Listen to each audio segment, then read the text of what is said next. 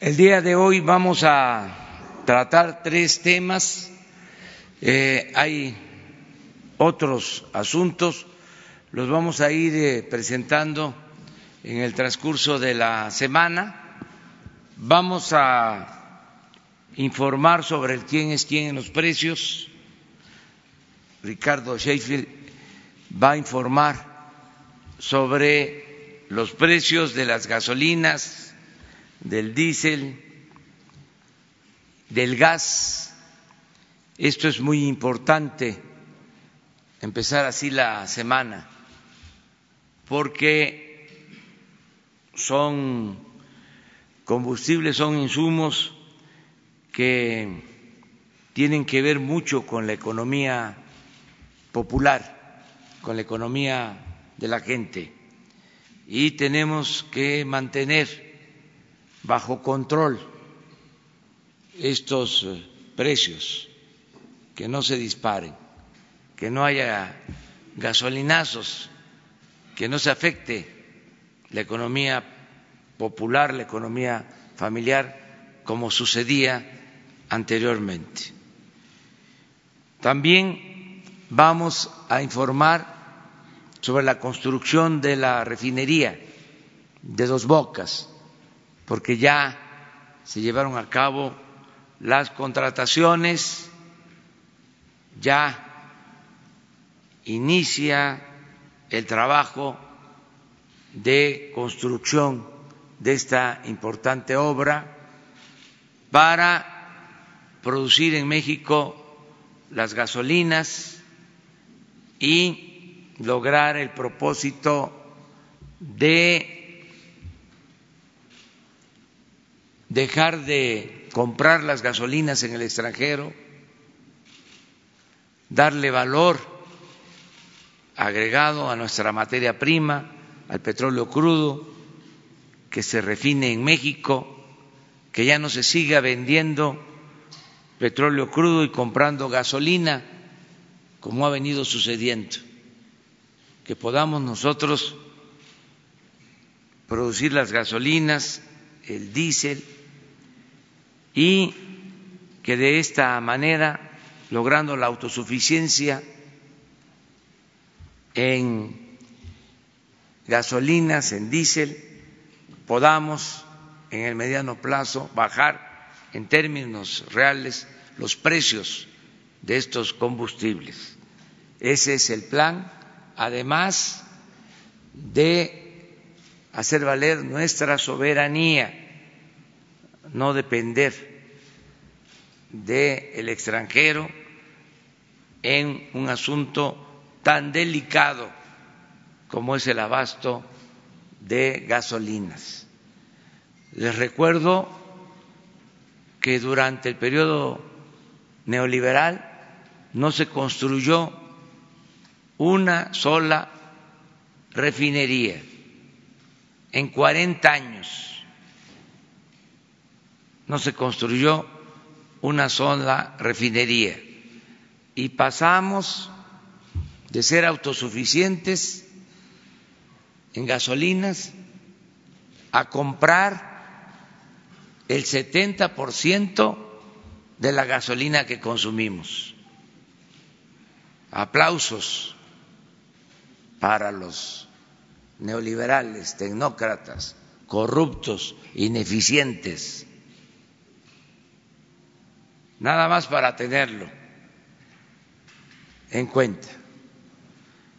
Y el tercer tema va a ser el del resultado de la subasta del día de ayer del instituto para devolverle al pueblo lo robado y una nueva subasta que se va a llevar a cabo. Entonces empezamos con eh, Ricardo Sheffield, luego Rocío Nale y luego eh, Ricardo Rodríguez para del Instituto para devolverle al pueblo lo robado. Entonces le damos la palabra a Ricardo Sheffield. Muchas gracias, señor presidente. Muy buenos días. En el quiénes quieren los precios de las gasolinas, el precio más alto, con el margen más alto, lo encontramos con el grupo Seca Gasolineras en Guanajuato, Guanajuato, a 20 pesos 77 centavos por litro, con un margen de tres pesos 95 centavos por litro, mientras que el más económico lo encontramos eh, con el Grupo Empresarial y Comercial Monterrey en Centro Tabasco a 17 pesos con 78 centavos por litro y un margen de 14 centavos por, por litro. en la gasolina, el combustible premium, encontramos el precio más alto en Izabal 3 eh, en Los Mochis, Sinaloa, a 23 pesos con dos centavos por litro, con un margen de tres pesos 94 centavos por litro, y Corporativo para Gas tiene el precio más económico con el margen más bajo en Centro Tabasco a 19 pesos con 20 centavos por litro, un margen de 23 centavos. Luego nos vamos a la gasolina diésel y ahí el precio más alto está en Los Mochis, Sinaloa, a 22 pesos con 27 centavos por litro, y Zaval 3. Esta empresa ha estado presente eh, continuamente en los últimos tres meses y se presentaron a nuestras oficinas. Ellos operan varias gasolineras como franquicia Pemex, pero también operan otras como Arco. Y el precio más alto lo están dando en sus franquicias que operan con la marca Arco. Y nos demostraron cómo el precio al que les venden a ellos el combustible es el que los hace aparecer como los más caros. Y si tenemos otras que son franquicia Pemex y damos más, más económico y nos lo pudieron demostrar. Y bueno, hago la mención porque se tomaron la molestia de, ahora sí que desnudar sus números ante nosotros y tienen el comparativo por la forma en que operan también eh, dentro de la franquicia Pemex en la misma plaza y abasteciéndose de la misma TAR. Y el más económico en diésel lo tenemos a entrada a Nacajuca, en Centro Tabasco, a 19 pesos con 29 centavos por litro, un margen de 23 centavos. Y ahora, si lo vemos por marcas, eh, Chevron, Arco, Redco son los que dan los precios en promedio más altos en el país y Total, Lagas y Orsan los que dan los precios más económicos. En el tema de verificación de estaciones de servicio, eh, ahora estamos verificando todo sobre quejas y denuncias presentadas a través de la app de litro por litro, L por L, 370 eh, visitas realizadas, encontramos 19 eh, estaciones con problemas, 41 bombas eh, inmovilizadas en estos operativos. De las 370 eh, verificaciones que realizamos, 184 fueron verificaciones completas, está más adelante, y 186 fueron visitas de vigilancia en las que pudimos constatar que no había falta eh, no había ninguna violación a las dos normas, NOM 005 y 185, pero eh, como son quejas y denuncias presentadas en la app, pues las estamos atendiendo para desahogarlas todas y ya le estamos dando respuesta a los que presentaron las quejas y denuncias para que sepan lo que hicimos. 84.067 descargas hasta este momento en, en Android. Seguimos sin tener la app disponible en el sistema de Apple iOS. Esperamos que ya no lo autoricen pronto. Y si nos vamos a los precios de la app, son ligeramente más bajos y ligeramente más altos porque no toman en cuenta el margen, de, el margen o la diferencia entre el costo de la molécula y la transportación, sino simplemente se van al precio ofertado al público, constatado por Profeco en campo, y ahí tenemos que la gasolina regular, el precio más económico en el país, es 17 pesos con 78 centavos, mientras que la más cara está en 21.95 en lo que es combustible regular. En el premium, 18.89 por litro, la más económica en el país, y la encontramos en Aguadulce, Veracruz, y la más, la más cara en 23 pesos con 22 centavos en Los Mochis, Sinaloa. Y de diésel, el más económico en 18.89 en Acajuca, Tabasco, y el más caro en 22.95 en el municipio de Sinaloa, del estado de Sinaloa. Y habíamos quedado, por instrucciones del señor presidente, presentarles un resumen de los procesos judiciales en contra de la NOM 005 y la NOM 185, la que ve el hardware la, estructura física de las bombas y la que ve el sistema de software de las bombas. Tenemos 11 juicios contenciosos administrativos en contra de las dos normas. Tenemos 66 juicios contenciosos administrativos en contra de la NOM 005 únicamente, 62 únicamente en contra de la NOM 185 de juicios contenciosos administrativos y tenemos 10 amparos en contra de la NOM 005, que es la que ya entró en vigor. La NOM 185 entra en vigor en octubre del próximo año. En total son 149 empresas que han presentado promociones judiciales en contra de estas normas oficiales mexicanas de 73 municipios en 22 estados no es especialmente representativo y se está atendiendo, todos ellos están subyúdice, están todavía atendiéndose sin resolución definitiva en el Poder Judicial. Y nos vamos al quienes quieren el gas LP, en lo que corresponde a tanques estacionarios por litro, eh, a 19.96 el precio más alto en Los Cabos, Bajo California, 10 gas con un margen de 5 pesos 88 centavos por litro, mientras que el más económico está en Servigas, en Tarímbaro, Michoacán, a 7 pesos 62 centavos por litro, 2.44 el margen por litro. Y en cilindros, 10 gas tiene el precio más alto en La Paz, Baja California, a 19 pesos con 87 centavos por kilo y un margen de 10 pesos 32 centavos, mientras que el más económico es Servigas, a 14 pesos 10 centavos por kilo en Tarímbaro, Michoacán, con un margen de 3,93 pesos por kilo. Y Vamos a ver lo que fueron las verificaciones de gas LP. Eh, fuimos a verificar 39 estaciones donde se expende gas LP.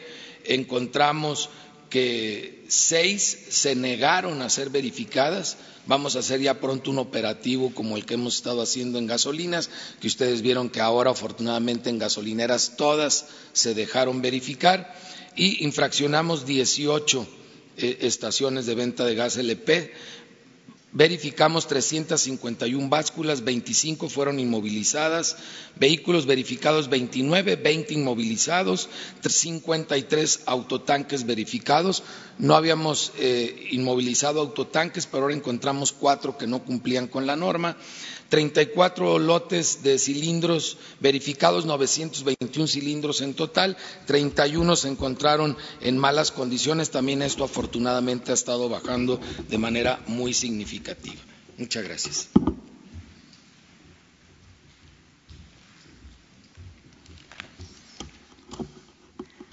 Buenos días, con su permiso, señor presidente.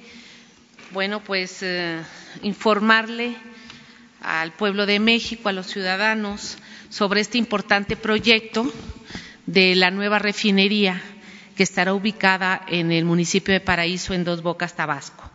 informarles que la infraestructura de refinación, como comentó el señor presidente, se ha mantenido sin crecimiento durante casi tres décadas frente a una demanda interna de petrolíferos que aumenta tasas del 2.9% anual. Las importaciones de petrolíferos, fundamentalmente gasolina, se han incrementado aproximadamente un 70%, como lo comentó el presidente. ¿Por qué hacer una refinería en dos bocas? Es importante que la gente sepa de esto. Tenemos ahí la cercanía de almacenamiento y distribución del crudo. Ahí es donde llega más de un millón de barriles de petróleo al día. Tenemos ahí en dos bocas cercanía con los sistemas de distribución de los productos. Ahí no vamos a requerir desarrollar infraestructura externa para enviar productos hacia el Valle de México. Es decir, ahí ya tenemos eh, muelles, ya tenemos la terminal de petrolíferos más grande que tiene petróleos mexicanos, están los tanques de almacenamiento que se necesita para recibir y reposar el crudo, porque se tiene que reposar tiempos de residencia de 24 a 48 horas También tenemos la facilidad de acceso para instalar equipos pesados en la construcción y el terreno donde se construirá la refinería es propiedad de Pemex, es propiedad federal, no costó un solo peso para su adquisición. Eh, el proyecto tenemos beneficios porque vamos a contribuir en la recuperación de la autosuficiencia energética, vamos a aumentar la producción nacional, vamos a garantizar el abasto permanente, eficiente, oportuno y sustentable, vamos a detonar el desarrollo económico en el sureste de México, vamos a contar con combustibles limpios, más limpios al producir gasolinas y diésel de ultra bajo azufre, que es la nueva norma internacional y, por supuesto, también va a haber un impacto positivo en la industria y la sociedad mexicana debido al incremento de empleos e infraestructura. Todo esto conlleva una nueva eh, infraestructura de este tamaño. La descripción del proyecto, ya hemos mencionado, este proyecto se está desarrollando en tres etapas y estamos actualmente con la preparación del sitio en más de 500 hectáreas, eh, que es mejoramiento de suelos, terracería, la residencia de obra, el despalme, el desmonte y la construcción. esta refinería va a tener 17 plantas de proceso, va a tener almacenamiento y la integración de servicios auxiliares. En su operación, eh, una refinería como tiempo mínimo de vida útil es de 20 años, aunque nuestras refinerías tienen más de 50, 60 años. Eh, vamos a producir gasolina, diésel, propileno, gas licuado, coque y azufre. Eh, es importante que la gente sepa cómo se proyectó y cuál es el presupuesto para esta refinería. Eh, los indicadores económicos. Los recursos totales requeridos ascienden a un máximo de 8.134 millones de dólares. Eh, de ellos, 4.587 serán para plantas, para la construcción de las plantas, 2.191 para servicios auxiliares, 1.300 de acondicionamiento y planificación y con eso nos da una inversión. Eh, la tasa, la gente esto es importante porque hemos escuchado que no es viable y hay un método que se llama tasa de, interna de retorno que tiene un porcentaje alto, lo cual hace el proyecto económicamente viable. Ah, en la siguiente gráfica vamos a ver, ahí está, la línea del proyecto, cómo se ha planteado y hemos ido cumpliendo cabalmente. Eh, para el 2019, los permisos, el acondicionamiento, las plataformas críticas, las licenciadoras, almacenamiento, contratación, todo esto lleva un programa y desde que iniciamos el proyecto se ha estado cumpliendo cabalmente para llegar a construirla en tres años. Al mismo tiempo que estamos acondicionando el sitio, se está haciendo la ingeniería de detalles, se empieza a hacer la ingeniería de construcción, eh, los paquetes que ya se licitaron y se van construyendo la refinería al mismo tiempo, como se hizo en otros años. Y cuando digo se hizo en otros años es porque la refinería de Cadereyta, la refinería de Salina Cruz se hicieron en tres años, se construyeron en tres años, tres años y medio y meses. El siguiente diagrama, que es importante, esta es eh, un diagrama la parte que vemos hacia la izquierda del terreno donde estarán todas las plantas. Eh, le llamamos pues este un terreno de diadema porque esa es la forma que tiene y ahí estarán colocadas todas las eh, plantas y tenemos en seis paquetes. Los dividimos en seis paquetes, una infraestructura grande que tiene varias plantas de proceso y con base en estos paquetes que están por colores, organizados por colores, porque cada planta tiene una secuencia. Eh, no es que ponemos una planta y es independiente de otra, todas tienen una secuencia y el IMP, que aquí nos acompaña, eh, hizo toda la planeación para el acomodo de plantas. Eh, las propuestas seleccionadas ya se entregaron de los seis paquetes, cinco ya se licitaron. este es el cuadro como quedaron. Eh, se consideraron los criterios y propuestas presentadas con participantes. El primer paquete se quedó a cargo de la compañía Floor, Ica Floor Daniels, eh, con un monto de ingeniería de detalle de 50 millones 458 mil dólares, pero el monto integrado con construcción, con material, con equipo, asciende a 1.705 millones de dólares, con una integración nacional, que eso también se pidió en las bases del 96%. O sea, se pidió que hubiera un contenido nacional, una integración nacional mínima de 50% en cada paquete, porque estamos garantizando que la mano de obra, que la transferencia tecnológica, que el desarrollo sea en México con mexicanos. El paquete 2 eh, queda para Samsung Energy.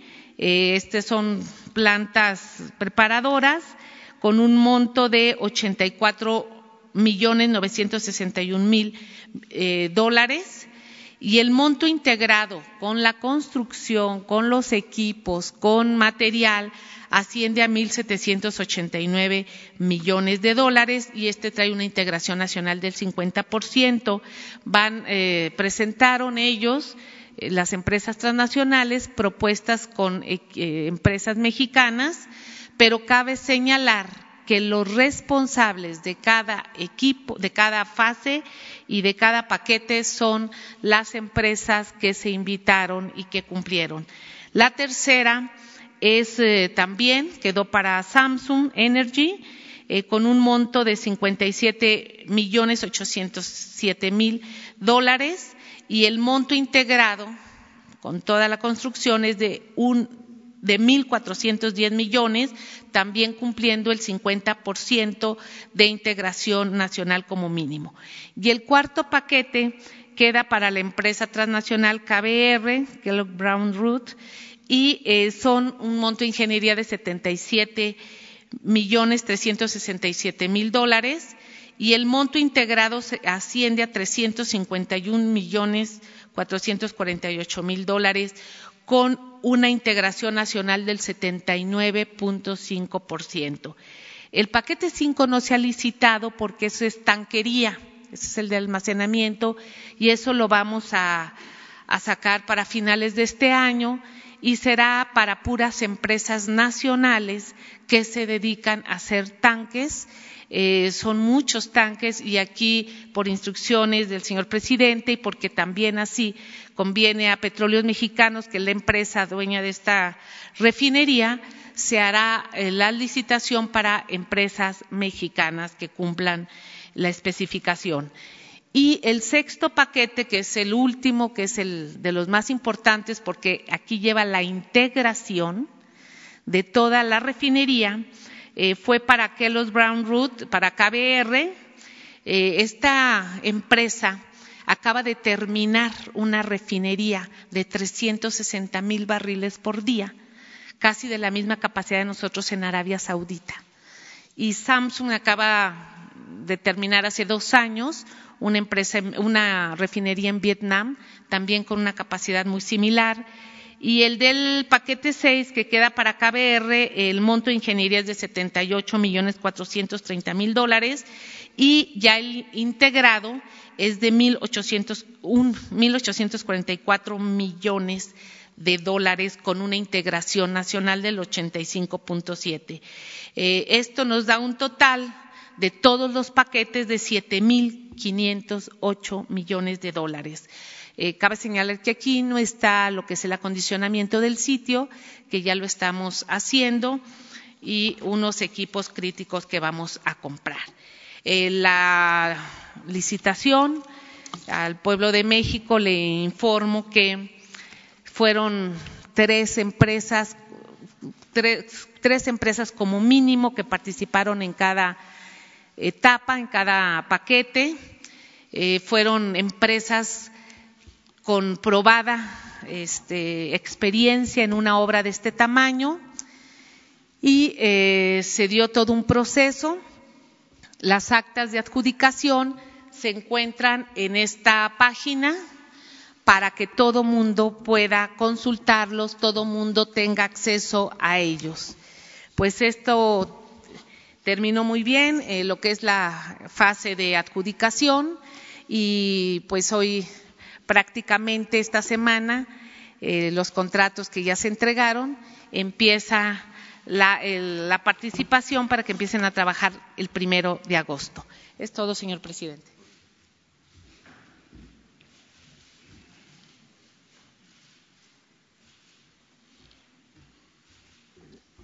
Con su permiso, señor presidente.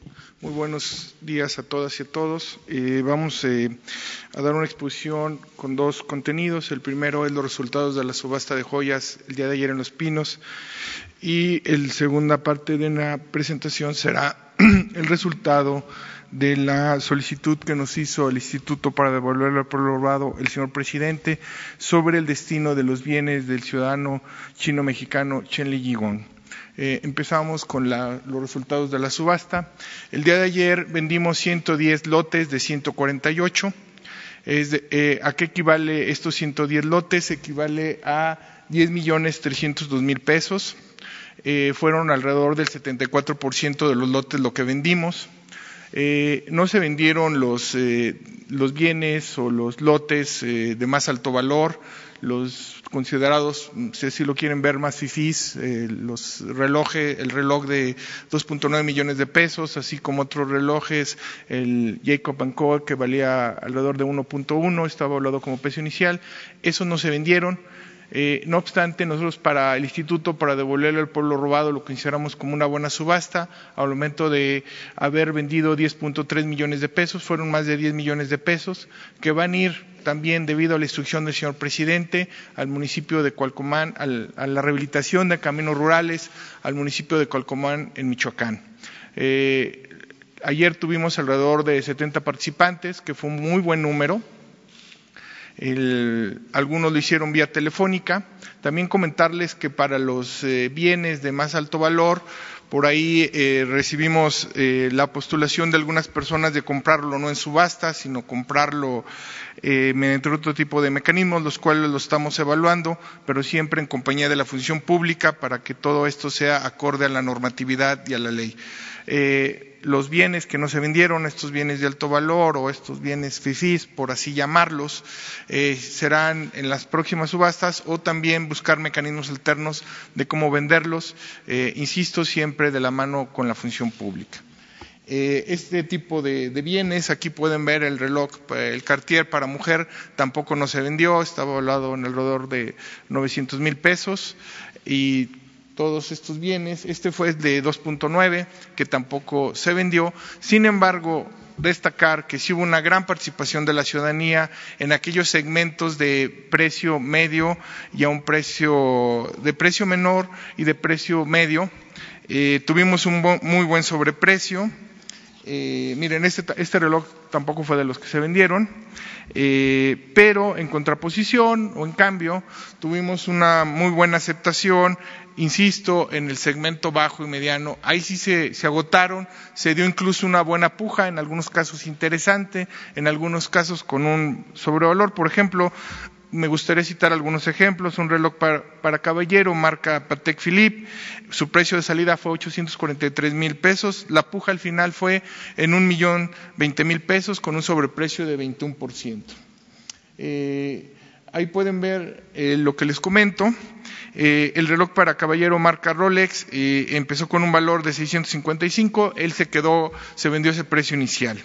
Eh, un lote integrado de niños para caballero en platino con diamante, igual un precio inicial de 630, no hubo puja y se vendió en 630 mil. Otro ejemplo es una pulsera en oro de 18 quilates con primera adornada, ahí fue un sobreprecio de 160%, empezó 20 mil y terminó vendiéndose en 50 mil pesos. Un último ejemplo es un reloj para caballero marca Corum, con, caja y hebilla de oro. Ahí también se dio una puja interesante, tuvimos un sobreprecio de 132%. Eh, es decir, eh, al final el, valor al cual se vendió este reloj fue más de 200 mil pesos, 202 mil pesos. Entonces, eh, como les comento, para el instituto, para devolverlo al pueblo robado, lo definimos como una buena subasta, una subasta que dejó más de 10 millones de pesos para el municipio de Calcomán en Michoacán, para rehabilitación de los caminos. En las próximas semanas, de nueva cuenta, el instituto dará al municipio estos recursos. Obviamente el señor presidente es quien presidirá esta ceremonia y cumpliendo sus instrucciones muy puntuales de devolverle al pueblo lo robado y que sea recursos para municipios de los más pobres del país. Estas subastas con sentido social, estas subastas que el, su objetivo es transformar bienes que tenían cinco, cuatro, tres, varios años en nuestras bodegas y ahora darle este sentido social que ha sido eh, la instrucción principal del señor presidente de la República. Eh, eh, como lo definimos, pues fue una subasta exitosa. también acorde a la subasta, eh, y también por instrucción del señor presidente, iniciamos una exposición para que la gente viera las joyas. La exposición empezó, fue de domingo a domingo en el Salón Venustiano Carranza. Me gustaría darle una breve síntesis. Tuvimos una afluencia de más de 11 mil visitantes. El lunes es un día que está cerrado en Los Pinos, a pesar de estar cerrado la gente acudió. Eh, el día que más se visitó fue el primer día que se puso la exposición. Eh, y tuvimos una fuerte afluencia de gente interesada en, ver las joyas. En, síntesis, pues fue una subasta que desde nuestra perspectiva dejó muy buenos resultados, dejó recursos para rehabilitar estos caminos en Michoacán, si así lo quieren ver, como dice la canción, van para allá, y eh, eh, estamos cumpliendo con la función principal del instituto de devolverle al pueblo lo robado. Eh, en una segunda exposición, ahora sí vamos a dar parte de lo que sería eh, lo que nos instruyó el señor presidente de hacer una investigación de a dónde se fueron los destinos del ciudadano chino-mexicano Chen Li Yigong y dónde se encuentran en lo que atañe al, SAE, al Instituto para devolverle al pueblo robado. Derivado de, esa eh, instrucción del señor presidente, les comento que al SAE eh, llegaron 206 millones de dólares, eh, eh, es un numerario en efectivo, también llegaron 17 millones en moneda nacional y 201 mil euros. ¿A dónde se fue esta cantidad y a dónde se fueron las propiedades del ciudadano mexicano Chen Gigón? Básicamente el numerario o el dinero, ya sea en dólares o en moneda nacional en euros, se fueron a tres fuentes. Y ahorita les menciono una cuarta fuente a dónde se fueron los bienes inmuebles.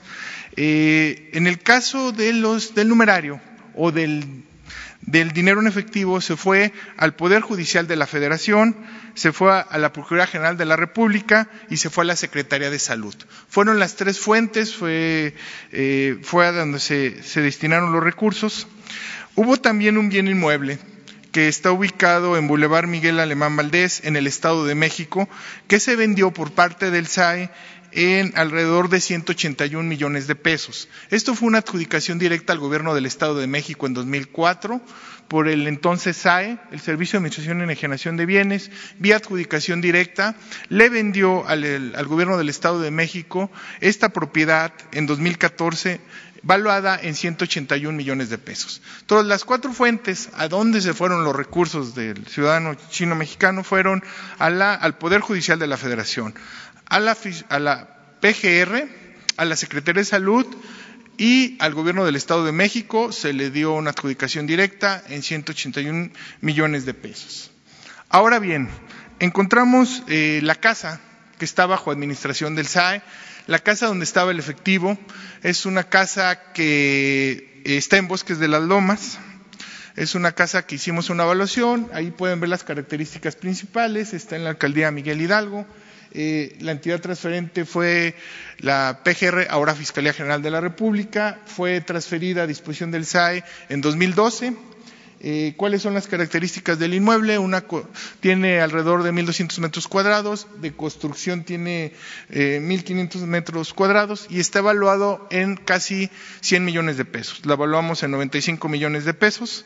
Eh, Aquí es donde el ciudadano Chen Liyón tenía la cantidad en efectivo que les comenté hace un momento. Eh, una buena noticia es que ya nada más falta un requisito administrativo para que el Ministerio Público le escriba al registro público de la propiedad y ya poderla vender. Entonces, una de las instrucciones que nos ha dado el señor presidente en el sentido de, en el contexto del instituto para devolverle al pueblo robado, es que esta casa sea subastada a la brevedad posible. Así lo estamos planeando que nuestra próxima subasta que vamos a realizar en dos o tres semanas de nueva cuenta en Los Pinos. Vamos a subastar dicha casa. Ahí pueden ver algunas fotos, la, fachada principal, la entrada. Vean, pues sí es una casa bastante fifí, por así llamarlo. Eh, ahí pueden ver los interiores, eh, pueden ver el frente. Eh, también tiene cierto equipo porque tiene un elevador, entonces, bueno, pues ahí tiene equipo auxiliar y además, pues ahí todo lo que también se trabajaba, bueno, pues tiene un equipo eh, especial, miren, es, parte de la casa. Eh, ahí fue donde eh, la tenemos bajo administración y repito, la instrucción del señor presidente muy puntual es que en la próxima subasta del instituto para devolverle al pueblo robado, pues tenga un destino, tenga una venta y que estos recursos, pues de nueva cuenta vayan hacia las zonas más marginadas del país. Miren ahí, ahí ustedes pueden ver, están las fotos y el video que se tomó. Eh, y sí lo, lo estaremos haciendo a la, a la, brevedad posible. La próxima subasta, eh, dos o tres semanas es la instrucción. Miren, ahí pueden ver, tiene un elevador que va de la cocina a ciertas habitaciones. Una de las habitaciones es donde estaba el, el, famoso numerario o el famoso efectivo. Eh, en fin, es una casa bastante lujosa.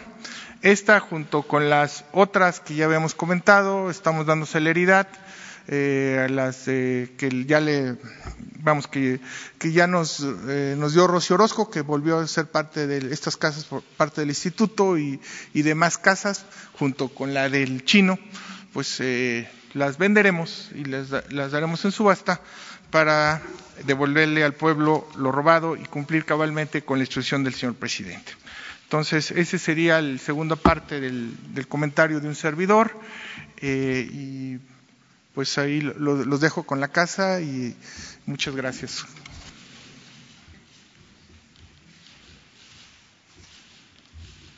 Bueno, pues esto es eh, básicamente lo que queremos este, informarle al pueblo de México el día de hoy. Eh, agradecerle a Marco Antonio Osorio Bonilla, director del Instituto Mexicano del Petróleo que nos acompaña, que no lo presentamos. Él nos ha apoyado mucho, el Instituto Mexicano del Petróleo, que fue ejemplo mundial en investigación, en tecnología, en innovaciones relacionadas con la industria petrolera, que se fue quedando en el abandono, sobre todo en este periodo neoliberal, que terminó afortunadamente. Y ahora de nuevo nos estamos apoyando mucho en los eh, técnicos, ingenieros, los investigadores del Instituto Mexicano del Petróleo para todas las acciones que estamos llevando a cabo. Terminamos la exposición y abrimos la sesión de preguntas y respuestas. Por atrás, allá, allá atrás. Buenos días, presidente. Eh, mi primera pregunta es para la secretaria de Energía, si me permite. Eh, usted anuncia ya que se tiene una fecha de construcción para el primero de agosto con las licitaciones que nos acaba de anunciar. Sin embargo, eh, la evaluación de la manifestación de impacto ambiental todavía no está lista. ¿Qué, se, qué avances se tiene al respecto? Sí, los permisos están al 100%, todos los permisos a Semarnat ya se entregaron, ya están en evaluación y como fecha límite tiene la Semarnat entregar el resultado a más tardar el 12 de agosto. Pero usted anuncia ya que el primero de agosto empezarían estas empresas. Eh, ¿Existe un desfase entre eh, la aprobación de la evaluación de la mía y el, cómo comienzan estas empresas a trabajar el primero de agosto? Estas empresas tienen que empezar a hacer la ingeniería de detalle, ingeniería de construcción. Es trabajo de escritorio, es trabajo de planeación. No es un trabajo que van a ir al predio a donde se está acondicionando actualmente, porque para el acondicionamiento del sitio, ahí sí, el manifiesto de impacto ambiental ya está aprobado desde hace tiempo. ¿Y no se prevé que haya em, algún, algún retraso en, la aprobación, en la evaluación de la mía? ¿Esto ya se tiene contemplado con la Semarnat? Cumplimos al 100%. Se entregaron más de 5 mil hojas de estudio de mía. Todos los estudios que solicitan eh, lo que es una manifestación de impacto ambiental para esta obra, todo se entregó. Mecánica de suelos, este, sismología, todos, todos los estudios que se tuvieron que realizar están entregados. No hay, nosotros no le vemos ningún problema y estamos dándole tiempo a que la Semarnat, la CEA, hagan la propia evaluación. Porque sí hubo un retraso con la aprobación que tuvo en un caso similar para el aeropuerto, es decir, sí hubo una ampliación de plazo. Bueno, nosotros esperemos que no, porque ya se cumplió al 100%. Todos los estudios, fueron muchísimos estudios. Eh, de geografía, de sismología, de mecánica de suelos. El Instituto Mexicano del Petróleo estuvo trabajando en eso muchísimo, nos apoyó eh, todas las demandas que pidió la CEA, todas se cubrieron. Entonces, no tenemos ningún pendiente y yo creo que ellos están terminando su evaluación. Muchas gracias, presidente. Quisiera preguntarle también sobre em, estas estimaciones que hacen hoy los analistas sobre que la economía mexicana ya entró en, en recesión. El, el viernes el INEGI, eh, de acuerdo con el indicador global de actividad de la economía, esta se contrajo 0.3% a tasa anual durante mayo. ¿Qué tendría que decir eh, al respecto? Usted muchas veces ha hablado que no existe esta recesión, que, que los expertos están equivocados, pero se mantiene entonces en esta postura a pesar de las, de, las pruebas o, de los indicadores que ya señala el propio INEGI. Sí, hasta las mismas eh, empresas Em, financieras están sosteniendo de que no hay recesión. Es la apuesta de los nostálgicos del neoliberalismo. Están este, obcecados con eso. Se excitan No hay recesión, vamos muy bien en lo económico y em, cada vez em, está mejor la situación económica y social en nuestro país. Cada vez hay más desarrollo y más bienestar. Yo estoy tranquilo y optimista porque estamos bien y de buenas. No hay eh, ningún riesgo ni para la economía ni para la estabilidad política. Hay gobernabilidad en el país. Presidente, quisiera hacerle también una pregunta. Eh, usted la semana pasada abrió la puerta de que se podría, eh, que podría desaparecer el Coneval debido a su alto em, al, al, presupuesto y el manejo de los recursos que ha hecho. La semana pasada también usted este, eh, dio a conocer un, tuit a través de sus redes sociales de cómo esta, de esta institución ha hecho un gasto oneroso del asunto. ¿No le preocupa, eh, sobre todo cuando su gobierno ha basado eh, su crecimiento y ha apostado a los programas sociales, que no haya un, una institución que pueda vigilarlos? Es decir, el Coneval hace más que el informe de pobreza. También le da seguimiento al desempeño de los programas sociales y si están funcionando o no tanto para su población objetivo como para lo que fueron creados. ¿No le preocupa que si desaparece el Coneval o hay estas críticas hacia el Coneval, no haya quien vigile los programas sociales que son la base de su gobierno? Hay mucha manipulación en el manejo informativo. Para aclarar, esto desde luego de mala fe de parte de nuestros adversarios, de sus voceros, del conservadurismo en la política y en el periodismo. Para aclarar las cosas, un compañero de ustedes aquí me planteó de que en efecto habían hecho una investigación y el Coneval eh, había aumentado mucho su presupuesto. Como todo se graba aquí, es eh, posible hasta mostrar las pruebas. Y que era excesivo el gasto en el Coneval. Esto por una investigación periodística. Y de él salió de que si en vez del Coneval, si ya se tenía al INEGI, ¿por qué no la medición la hacía el INEGI? Ojo, mucho ojo, que la medición la hiciera el INEGI, no que se dejara de hacer la medición, que es diametralmente distinto, es otra cosa que en los medios lo que se difundió, no en todos, no quiero generalizar, es que ya no queríamos que se hiciera la medición sobre pobreza.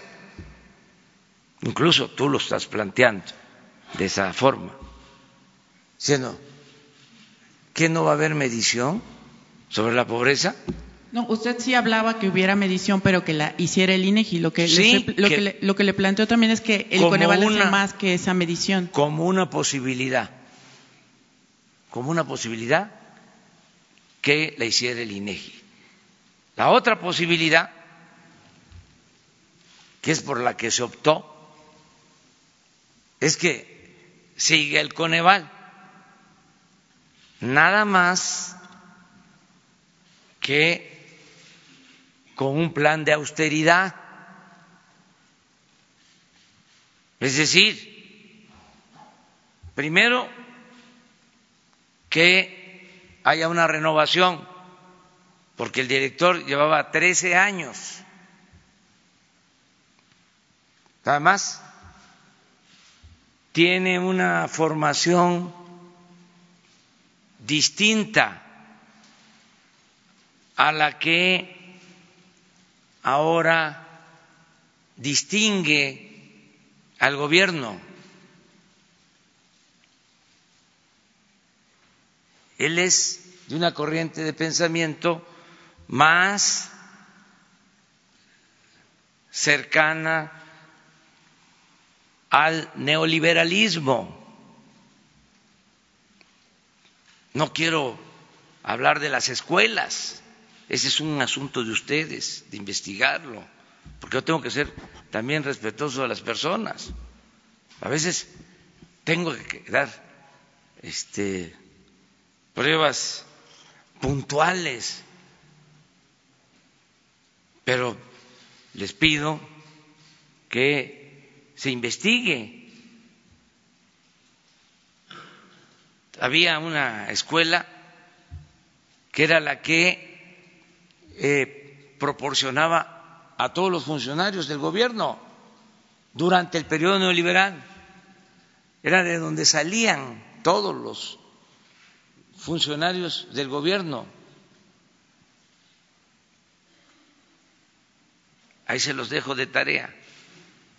Bueno, ya no estamos de acuerdo con esa política y no es un asunto ideológico aclaro, es que esa política resultó un rotundo fracaso para el país. Todo el periodo neoliberal. es con argumentos que hemos decidido abandonar la aplicación de esa política. Pero tan es así que esa escuela de pensamiento neoliberal, en este caso para atender la pobreza, pues no tiene ni siquiera cercanía con el pueblo, porque todos sus elementos para evaluar son datos que se generan en otras instituciones con las mismas características o que se generaban en otras instituciones con las mismas características, los mismos parámetros, porque se elevó a rango supremo el crecimiento económico como lo fundamental y se subordinó todo lo demás, desarrollo, bienestar, incluso la política. Entonces, no estamos de acuerdo con estos eh, organismos que fueron creando durante el periodo neoliberal para simular de que les preocupaba la pobreza, cuando al mismo tiempo, mientras ponían estas cortinas de humo, estaban saqueando al país.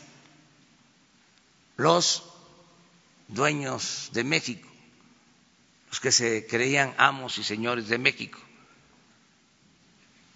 que al mismo tiempo eran los promotores de estas ideas, de estas concepciones neoliberales. Y tenían sus voceros en medios de comunicación y en la academia. Entonces, no había una vinculación con la gente. Estos servidores públicos no tienen comunicación con el pueblo, no conocen ni siquiera las comunidades. Imagínense un instituto encargado de evaluar la pobreza en donde los representantes no conocen las regiones más pobres de México. Todo es un trabajo de gabinete. Por eso, además de todo, resultan estos organismos onerosos, costosísimos, edificios rentados de lujo para tener al Coneval, al instituto que mide la pobreza. Es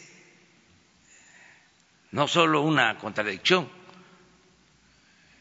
es algo ofensivo. Y sueldos elevados. Antes el director del Coneval ganaba 200 mil pesos mensuales. Ayer lo dije. Ahora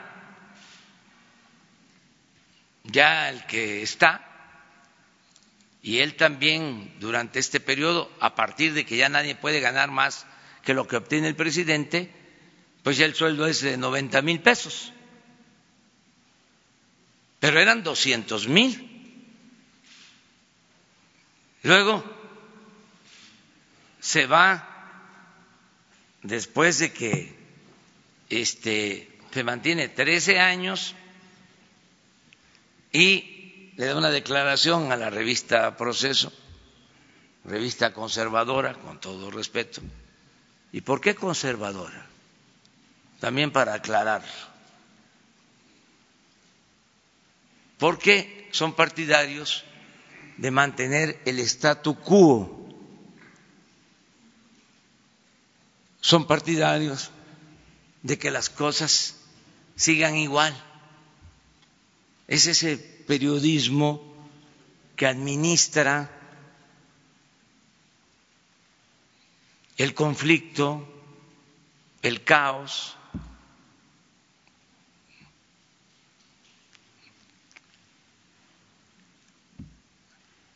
el amarillismo y que no se propone transformar la realidad, porque la excusa es de que son independientes. Entonces, nada más es análisis de la realidad, dar a conocer la realidad, no transformarla. Ese es nuestro diferendo con ese periodismo, porque el periodismo de las épocas de transformación en México sí ha dado a conocer la realidad y ha contribuido a la transformación de la realidad. Espéreme que yo termine, con todo respeto. Esto es muy interesante. Entonces, ayer, de nuevo, en el proceso, este declara a este señor, o se le atribuye la declaración, de que yo estoy incumpliendo mi compromiso de atender a los pobres. Porque va a haber austeridad en el Coneval. ¿Qué contesté ayer? Que puedo demostrar que como nunca se están destinando recursos a los pobres y que no somos demagogos, que somos consecuentes. Nunca en la historia del país se habían destinado tantos recursos para atender a la gente humilde, a la gente pobre del país. Entonces, en la revista, en la portada, destacan la incongruencia supuesta de mi parte, de que estoy abandonando mi compromiso de que por el bien de todos, primero los pobres. Miren cómo estará la manipulación de que el mismo señor del Coneval aclaró diciendo que le habían manipulado la declaración.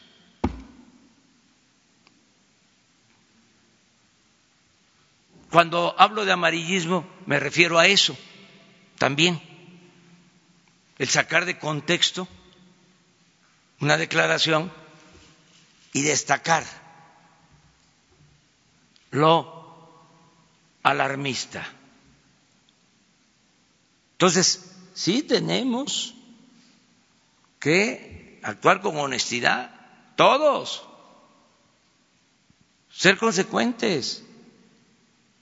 Y también que nadie se sienta ofendido.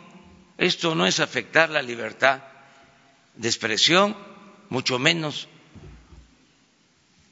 atentar contra la libertad de prensa, no es acudir a la ONU, es decir, este, el presidente está agrediendo a los medios, más respeto,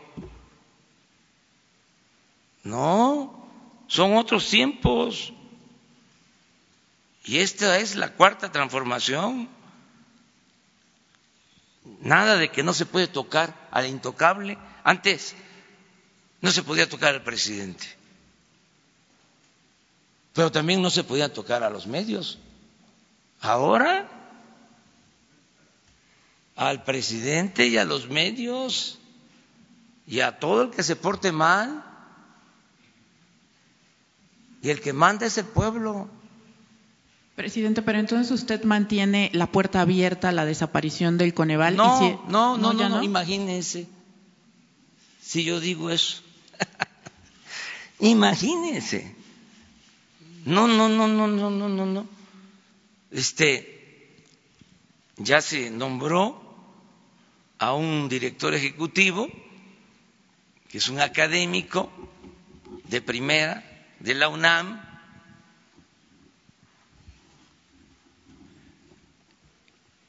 y se va a hacer nada más un ajuste, que haya austeridad y que ya se entienda, la austeridad no es un asunto administrativo, es un asunto de principios. No puede haber gobierno rico con pueblo pobre. ¿Cómo vamos a estar ganando los funcionarios sueldos elevadísimos y la gente no tiene ni siquiera para lo más indispensable?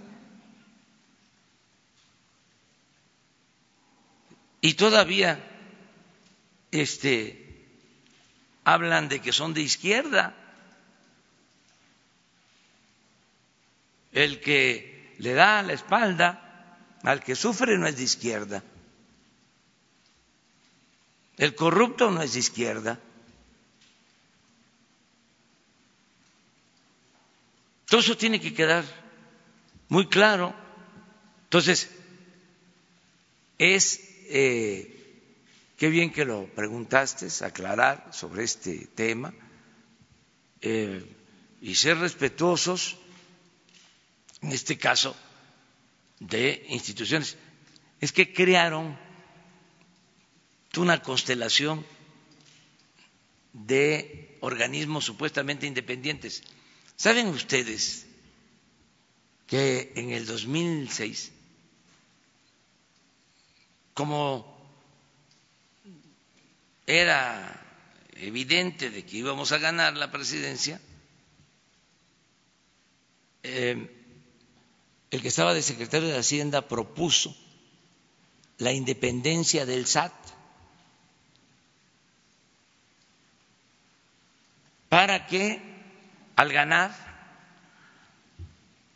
no pudiéramos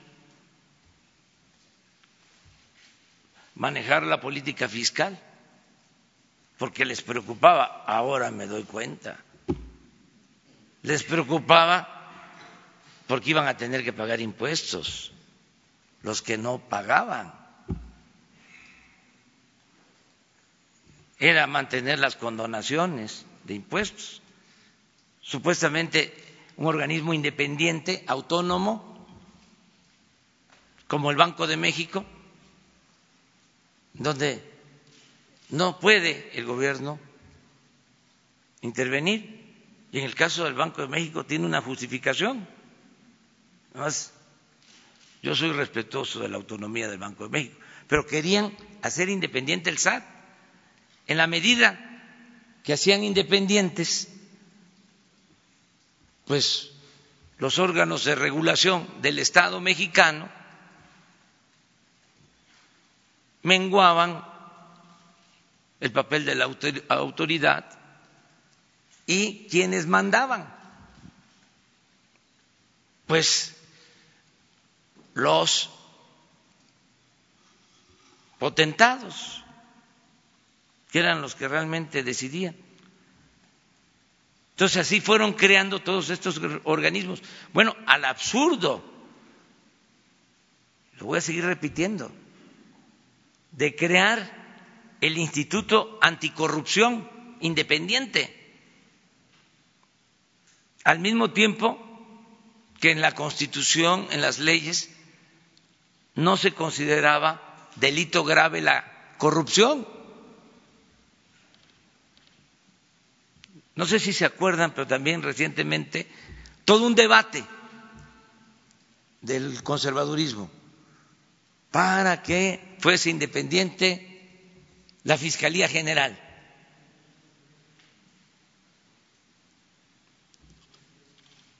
Inclusive estaba la propuesta de ley y decidimos no modificarla, dejarla así, que la Fiscalía fuese independiente, autónoma del Poder Ejecutivo. Y ahí está, estamos cumpliendo. En el caso de la, de la Fiscalía. Entonces, es eh, importante que se considere que fueron creando un andamiaje a modo que les permitía saquear y al mismo tiempo simular. El padre de la simulación política, sin duda, fue Porfirio Díaz que respetaba la Constitución en la forma para violarla en el fondo, así como el padre de la desigualdad moderna es Carlos Salinas de Gortari. Pero son eh, lastres que han ido quedando y que estamos decididos a quitarlos. Y hay resistencias, como es natural, pero también aclarar que se garantizan las libertades para que haya oposición, para que haya debate sobre estos temas. No va a haber censura nunca jamás. Y es muy bueno el debate es consustancial a la democracia. Esto ayuda mucho, lo que está pasando ahora, el que la vida pública sea cada vez más pública. Muy bien. Adelante. Gracias, señor presidente. Eugenio Cetina, de Televisión Mexiquense. Eh, si bien el crecimiento y el desarrollo serán eh, temas recurrentes en distintos momentos, en días de la semana pasada hablaba usted de manera enfática de los indicadores eh, que arrojarían una lectura, la que sea que ésta sea favorable o desfavorable, de las políticas públicas implementadas en su administración. mencionaba usted el salario y el trabajo de manera enfática. Yo quisiera preguntarle en este sentido si considera ya pues eh, en un año de su administración que fuera posible eh, un aumento considerable del salario eh, que pudiera remontar pues las unidades 2%, 3% y alcanzar tal vez pues las decenas en el ingreso al salario, en el aumento al salario. Gracias. Bueno, vamos avanzando en ese sentido Creo que se dio un buen paso con eh, el aumento al salario mínimo este año del 16%, como no había sucedido en 36 años. Puede ser que eso sea nota mañana. Este, en 16 años, en 36 años no había aumentado el salario mínimo como este año, que se incrementó 16%. En los 36 años del periodo neoliberal, hubieron años en que en vez de aumentar el salario, disminuyó, porque ni siquiera se aumentaba el índice de inflación. En términos reales, perdía el salario. Bueno, en los 36 años perdió como el 70% de su poder de compra, de su poder adquisitivo, el salario mínimo. Yo siempre uso un este, ejemplo muy ilustrativo. Hace 30 años un salario mínimo alcanzaba para comprar 50 kilos de tortillas. Y ahora el salario mínimo, aún con ese aumento del 16%, alcanza para seis kilos. De esas dimensiones fue el deterioro del salario en el periodo neoliberal. El salario en México es de los más bajos del mundo. Cuando empezaba el crecimiento económico en China, se atribuía a que eran muy bajos los salarios y que esa era una ventaja comparativa que ellos tenían. Ahora resulta que el salario en China es superior al salario en México. Y les decía yo también que el salario mínimo en México es más bajo que en Centroamérica. Entonces, es para aplaudirles a los tecnócratas, a los neoliberales y a sus defensores por esta tragedia. También hay que celebrarlo. Qué buenos técnicos, qué buenos economistas resultaron. Qué buena escuela, ¿no? De pensamiento económico se creó en los últimos tiempos. Qué eficientes, sobre todo qué sensibles, qué comprometidos con los humildes, con los desposeídos.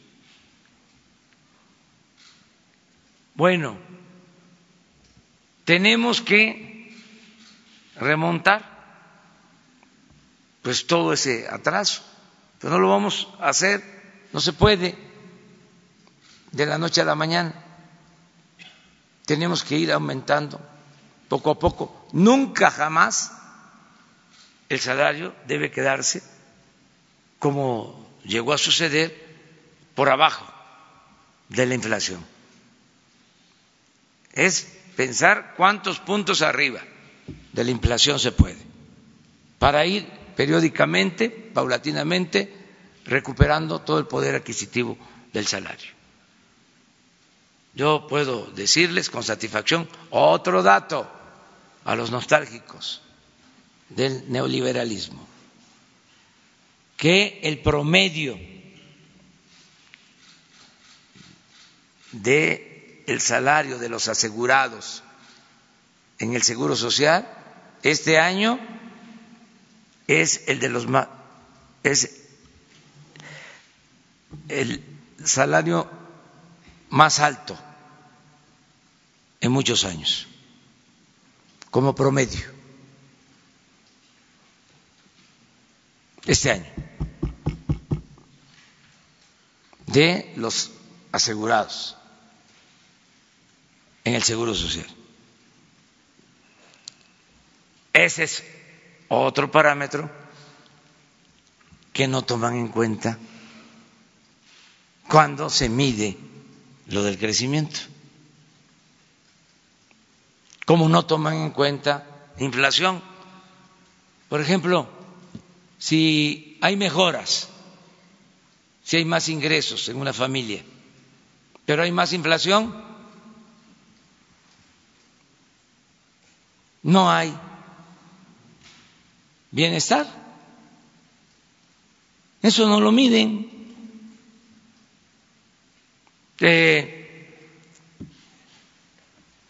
fortaleza del peso no se mide. ¿Y quién? ¿No es importante tener una moneda fuerte? ¿O es mejor la devaluación?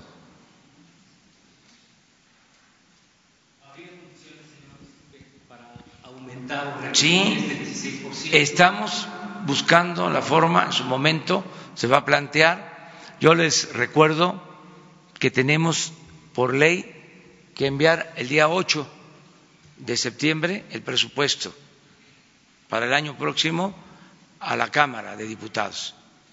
Entonces ya ahí tenemos ya que hacer proyecciones de cómo vamos a terminar el año en crecimiento,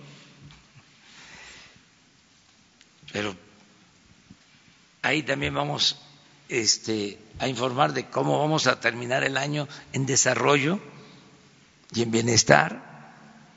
Y cómo vemos el 20, el 2020 y cuáles eh, son nuestras proyecciones en salario, en crecimiento, en inflación, en eh, el tipo de cambio, en fin, en todos los indicadores.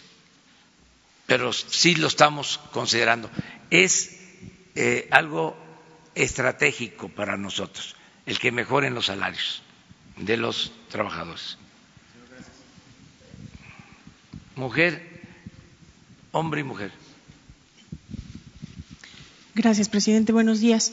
Para consultarle dos temas. El primero es sobre las condiciones laborales en las que trabajan los servidores de la Nación. Tienen un contrato en el que no se les considera eh, objeto de, de, por ejemplo, seguridad social. Tienen un salario muy bajo y prácticamente laboran en condiciones precarias. Si su gobierno, dada la importancia que tienen ellos en la construcción del proyecto de la 4T por el asunto de los programas sociales, si su gobierno tendría contemplado mejorar sus condiciones laborales o por qué laboran en, esas condiciones. El segundo tema es conocer su opinión sobre una iniciativa que está por aprobarse hoy en el Pleno del Congreso de Tabasco, que ha sido bautizada en redes sociales como Ley Garrote. Es una reforma al Código Penal que trata de, que, plantea sancionar con bastantes años de cárcel a quienes realicen bloqueos y manifestaciones. Si usted estaría de acuerdo eh, con una medida de este tipo que ha causado bastante polémica. Gracias. Bueno, en el primer caso eh, hay que revisar este, cuánto están ganando. No tengo el dato, pero pesos mensuales. Sí, este, hay que ver sobre esos eh, sueldos, em, procurar que ganen bien, nada más que este, ya no haya sueldos elevadísimos, hay que considerar cuánto gana un maestro, cuánto gana un médico, una enfermera, o sea,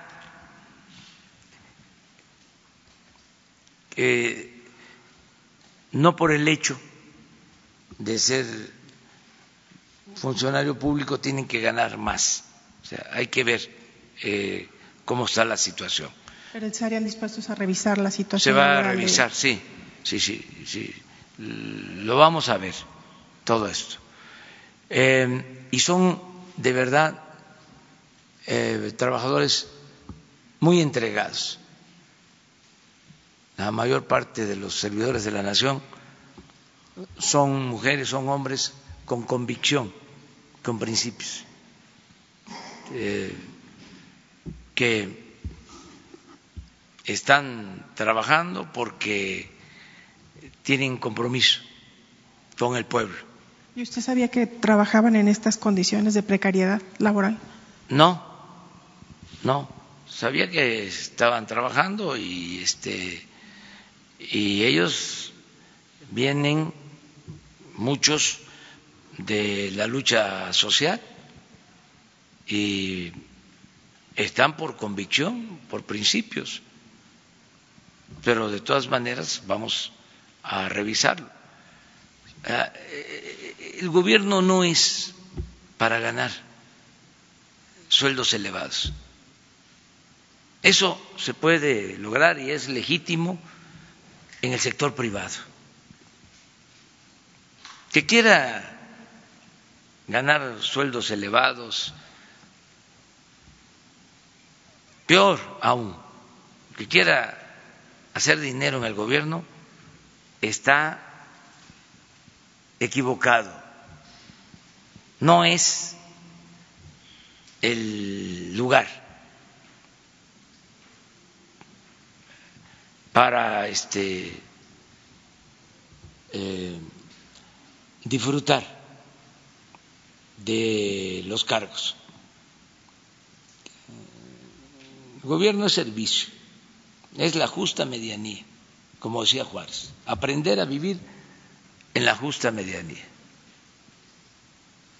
Eh, lo básico, pero no es para ambiciosos, no es para decir, ya la hice, me colé, así era antes, tengo una buena palanca y voy a trabajar en aduanas. Hay una anécdota buenísima de un amigo de don Adolfo Ruiz Cortines. Don Adolfo Ruiz Cortines, que fue presidente de México, es de los presidentes más honestos que han habido.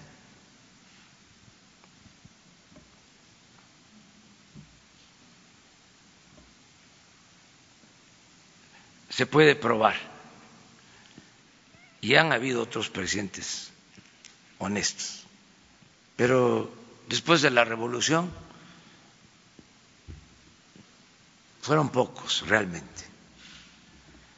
Y en el periodo neoliberal, imagínense. Pero don Adolfo, que eh, era un gran maestro de la política, tenía un amigo de, mucho tiempo, desde la escuela, era su amigo, y jugaban dominó.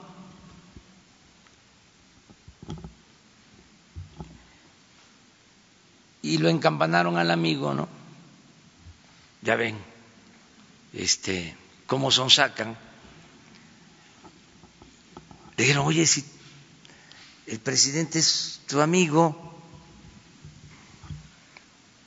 no seas tonto, aprovecha, pídele un cargo. Y bueno, pues este en la siguiente partida o en el siguiente encuentro este para jugar dominó ahí va el amigo y le dice, "Pues fíjate, Adolfo, yo este te quiero mucho, nos conocemos desde chamaco. Ayúdame, dame un cargo. ¿Y qué quieres? ¿Qué te gustaría? Pues aduanas. Eso es de que no me des, ponme donde hay. Así era, pues. Acuérdense de lo que decía el alazán tostado, Gonzalo N. Santos, legendario cacique de San Luis Potosí la moral es un árbol que da moras y que sirve para pura palenque, pues Chiapas. Este, y le dice don Adolfo, pues sí, nada más que ya no vamos a jugar dominó, porque ya vas a ser funcionario y vas a tener que informarle al secretario de Hacienda. Entonces tú escoge este juegas dominó con el presidente o eres el de el de aduanas. Ahí se quedó pensando, no, mejor vamos a seguir jugando dominó con el presidente. Entonces, una cultura, el servidor público es otra cosa. Y eso todos tenemos que ayudar. No quiere decir que no tengan ni siquiera para lo más indispensable,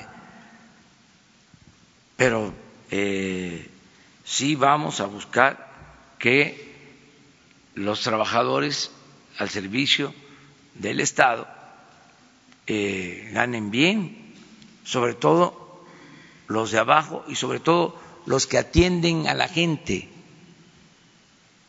los que tienen funciones operativas, el maestro, la enfermera, el médico, diría el policía, todos los que tienen más vinculación.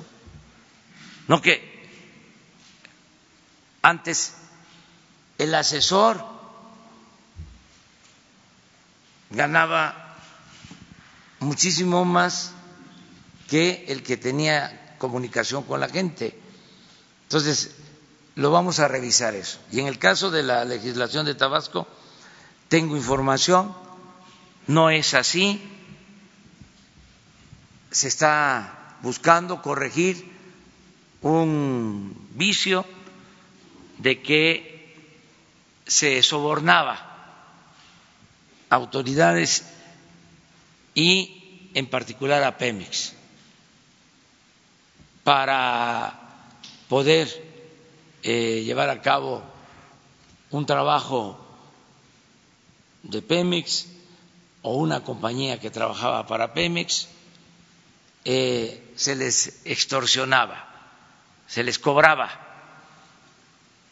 para poder pasar 500 mil pesos eh, a la semana. Eh, eso no, así no es la cosa. Entonces, ojalá y el gobernador de Tabasco lo aclare. No es para reprimir libertades, es para que no haya sobornos que no se instaure el moche como forma de gobierno. Se acaba el moche, se acaba el guachicoleo. Aprovecho para hacer un llamado a las comunidades de Puebla y de Hidalgo, en donde todavía hay guachicol y en el norte del país también a pie de carretera hay todavía venta. Sí, aprovecho a decirles de que nos ayuden. Primero, de que ya es delito grave el robo de combustible y no hay derecho a fianza. Lo digo para que nos ayuden todos que en la familia nos ayuden a decirles a los que están todavía llevando a cabo estas prácticas, porque luego se detiene a quienes se dedican al robo de combustible y familiares y sobre todo las sufridas madres andan haciendo gestiones para que se liberen a sus hijos y es mi obligación que se sepa, porque a veces no eh, llega la información a todos los pueblos, que se sepa que es delito grave y que no se alcanza fianza y que no se dejen encampanar por delincuentes. El viernes hubo un enfrentamiento en Tepeaca, en Puebla, en una comunidad. Y afortunadamente no pasó a mayores, aunque hubo un enfrentamiento. Piedras, eh, porque eh, estaban eh, extrayendo gasolina en una fuga, en una toma clandestina. Entonces, ayer pasé también por allá. Por eso eh, no voy a viajar en avión privado ni en helicóptero. Ayer lo dije, es más cómodo, es más rápido pero no veo nada. si ando en helicóptero. Si ando por carretera, a ras de tierra, me doy cuenta de todo. Estoy hablando con la gente. Me están informando. Estoy viendo cómo están los caminos y me estoy enterando de todo. Pero, presidente, ha habido un Antes pasaba yo ahí por eh, Puebla, eh, Esperanza, desde la caseta Esperanza, desde antes, desde las cumbres de Oculxin a Esperanza. Eh, Tepiaca, eh,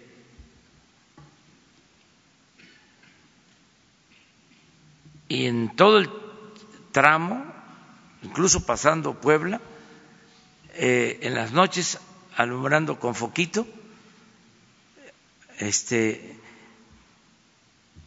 vendiendo gasolina robada, guachicol. Esa zona, toda esa zona de Puebla, es de las zonas en donde la gente trabaja más en el campo. Trabajan eh, familias completas, son muy trabajadores. Ayer venía yo pensando eso, de que vamos a ayudar más, porque son los que siembran las hortalizas que se venden aquí en la Ciudad de México, el cilantro para las taquerías, la cebolla, el rábano, se trae de toda esa zona. Puebla, Tlaxcala, familias completas trabajando hasta en la tarde. Ayer domingo, trabajando. Y ahí se dejó eh, crecer lo del huachicol, de un tiempo a la fecha, diez años a la fecha. Eh, sin embargo, la gente sigue trabajando la agricultura. Entonces, ahora vamos a reforzar ahí con un programa para hacerles llegar insumos baratos, cuando menos los fertilizantes, más que sean fertilizantes que no afecten el suelo, que no degraden el suelo, pero vamos a apoyar ahí. Y me encontré eh, de nuevo el foquito.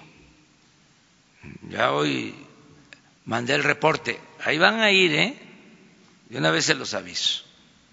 Nada de foquito.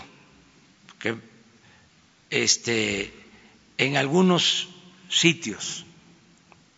entonces, pedirles a todos que se abandonen esas actividades ilícitas y que se respete a la autoridad y que se tome en consideración que hay programas de apoyo a la gente, a los jóvenes.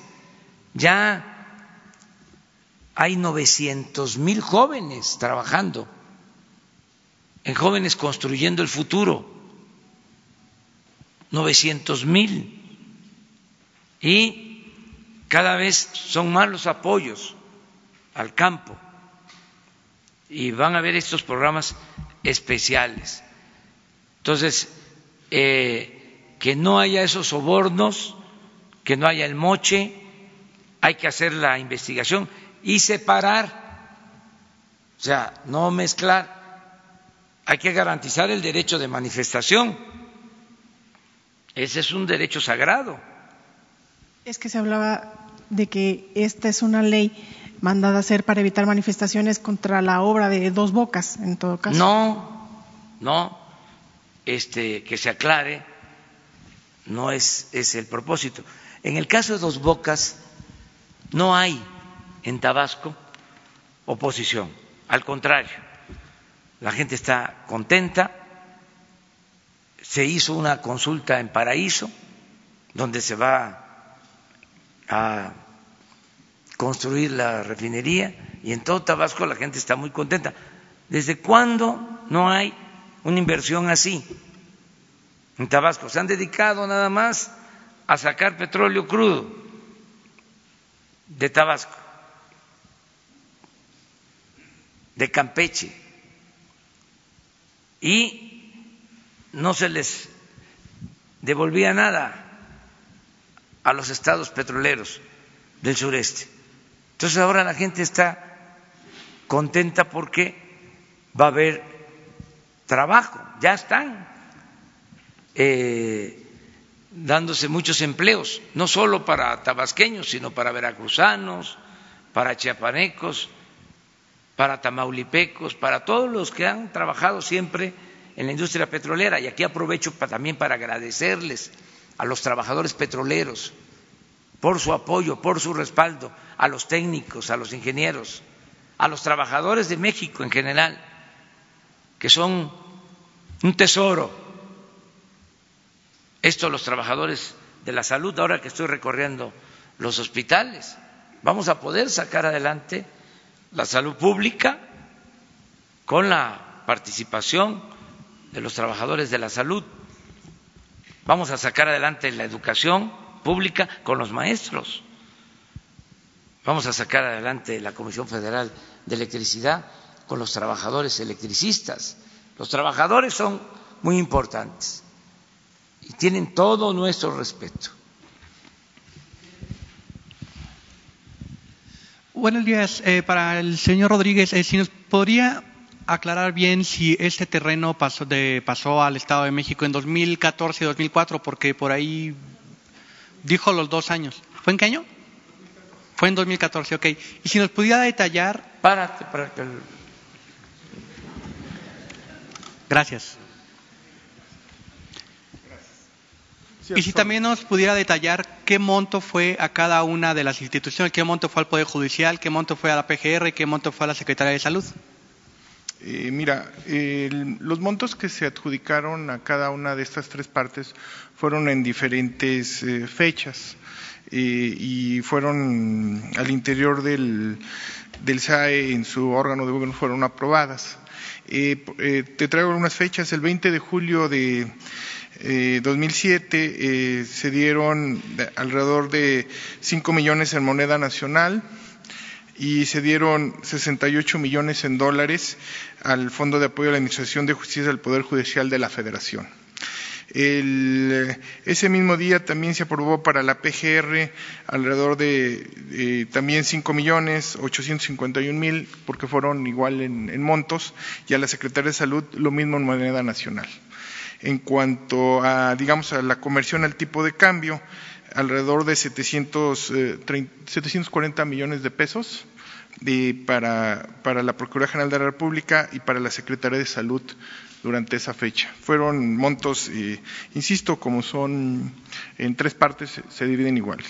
Eh, posteriormente, el cuatro días después, el 24 de julio, igual se volvieron a repartir, pero la cantidad ahora derivada en euros, para igual para el Fondo, para el Poder Judicial de la Federación, para la PGR y para la Secretaría de Salud. Fueron alrededor de casi, eh, eh fueron 67 mil 213 eh, euros para cada una de las tres instituciones. Entonces, insisto, el 20 de julio de 2007 fueron para mm, lo que en moneda nacional y en dólares, y posteriormente, eh, cuatro días después, fueron en euros, igual en la misma cantidad para las tres instituciones. Esa sería la, cifra. Y una pregunta, señor presidente. Sobre su libro de la economía moral, eh, si este libro va a ser publicado por el Fondo de Cultura Económica y si va a ser por la subeditorial de toda la vida. Sí, Planeta. Ah, Digo ya. No, quería decir el nombre, pero. Estoy seguro que sí les va a interesar. Bueno, este, miren, yo quiero aprovechar para hacer un reconocimiento a Ricardo Rodríguez. Eh, es un servidor público ejemplar, de primera, me ayuda muchísimo. Imagínense que es director general del SAE, SAE, de Hacienda, y además eh, de ese encargo, porque no es cargo, son encargos, tiene ya el encargo de ser el director del instituto para devolverle al pueblo lo robado. Le tengo toda la confianza eh, porque ha actuado con mucho profesionalismo y con honestidad. Sobre este tema, sobre los bienes de este ciudadano chino mexicano, eh, se va a entregar el día de hoy un informe. Estos datos a través de comunicación social. Eh, lo que ya mencionó Ricardo, ¿cuánto del dinero fue al Poder Judicial? ¿Cuánto a la Procuraduría? ¿Cuánto a la Secretaría de Salud? Y lo de la casa o el bien para el Estado de México. Se va a entregar el informe. Nosotros ya no nos vamos a meter, además no podríamos estar indagando cómo ejerció el Poder Judicial o la Procuraduría estos fondos. Y eso corresponde a los interesados porque los ciudadanos podrían pedir informe al Instituto de la Transparencia acerca de cómo se ejercieron los fondos. Ya nosotros nos quedamos hasta donde se informó y solo que encontremos en lo que corresponde a Hacienda pues eh, alguna irregularidad. Pero eh, lo que se está informando es lo que ya se sabe, lo que se indagó y hasta ahí llegamos con este asunto. Celebro que se eh, haya encontrado que ya existía, pero este, nos enteramos de que hay esta casa eh, que vale alrededor de 100 millones de pesos, porque una cosa es el avalú y ya cuando se subasta, además es una casa eh, majestuosa, como se ha visto. A ver si la ponen otra vez. Ya no. Este, miren, 1.500 metros de construcción que aprovecho para adelantar que el departamento que construyó Calderón y que mantuvo Peña y donde voy a vivir es de 300 metros. Que mañana ya les traigo el plano y todo. Y ahí lo único que les voy a pedir es que, pues, este, imaginen ustedes dónde está, porque si no, no me van a dejar este descansar. Entonces, pero sí les voy a, dar a conocer el plano y todo lo que tiene que ver con el palacio, la ubicación y eh, son tres recámaras que son ahora van a ser dos y un estudio porque necesito escribir. Mm, estamos los dos acostumbrados a eso, Beatriz y yo tenemos nuestros libros de consulta, libros de cabecera, y mis escritos y ahora que estoy ya empezando a escribir este libro de economía eh, moral, necesito tiempo, esto no se hace solo en este, la oficina, a veces sí, eh, o en los vuelos, o en la carretera, cuando se puede, pero lo mejor es aislarse y escribir, y necesito yo un espacio, y lo demás es sala, comedor y cocina. Pero esta casa yo creo que es el, la ficha técnica que presentó Ricardo.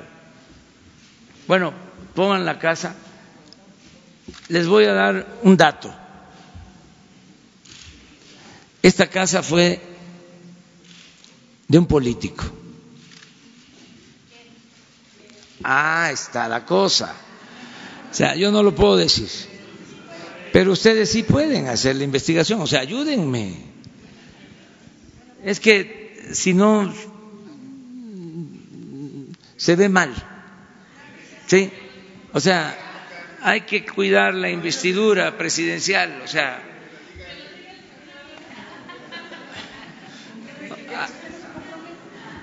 háganlo ustedes, o sea, no va a costarles trabajo, se los aseguro. Entonces, esa casa muy grande, eh, según la información, era de un político. ¿sí? Entonces, antes de ser de el ciudadano chino mexicano, mucho antes. Pues cómo vivían los políticos, cómo viven.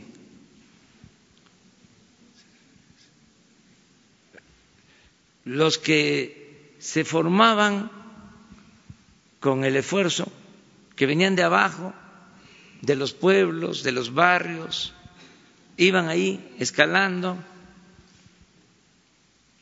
llegaban a ocupar un cargo en un gobierno estatal, luego daban el salto, brincaban al gobierno federal y en vez de ir a vivir a una colonia de clase media, ¿no? A las lomas. Este, a veces eh, no compraban la casa, la rentaban, pero eh, cambiaban, se echaban a perder, pues, se mareaban. Y querían vivir donde viven los ricos de antaño, que tampoco eso es malo, no todo el que tiene es malvado, lo que está mal es la riqueza mala vida, eso es lo que está mal. Pero el que ha hecho su fortuna con trabajo de conformidad con la ley merece respeto. Repito, no todo el que tiene es malvado. Está muy mal es el que llega a un cargo público a enriquecerse y se queda con el dinero que es del pueblo. Y luego eh, actúan como acomplejados, necesitan vivir en mansiones y andar rodeados de achichincles, de lambiscones, de barberos, y en avión y en helicóptero. O sea, un estilo eh, deplorable, que ya no debe de ser lo que predomine. O sea, entonces, miren, es una casa, sí, mil quinientos, mil doscientos, dieciocho metros cuadrados. Ah, no, 1.500 de construcción. Bueno, esto es una buena noticia. Ahí sí, eh, llamo a todos los ciudadanos, estos que han hecho su riqueza eh, con trabajo y con esfuerzo, que es riqueza este, bien habida, no mala vida, eh, que participen en la subasta, que nos ayuden para ver si en vez de 100 la vendemos en 200. Y el que la compre, lo vamos a invitar a que entregue aquí el apoyo a municipios pobres de México, lo que eh, salga de la subasta. Y de una vez le digo a Ricardo que lo hagamos de este domingo en ocho, para que se vayan preparando y este, vayan juntando su, su dinerito. Bueno, ya me voy.